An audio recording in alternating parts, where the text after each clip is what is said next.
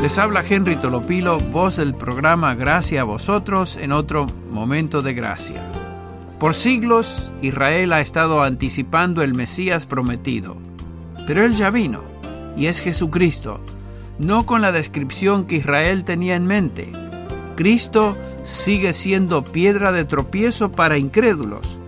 El punto está claro, rechazar a Cristo trae vacío espiritual en una proporción enorme.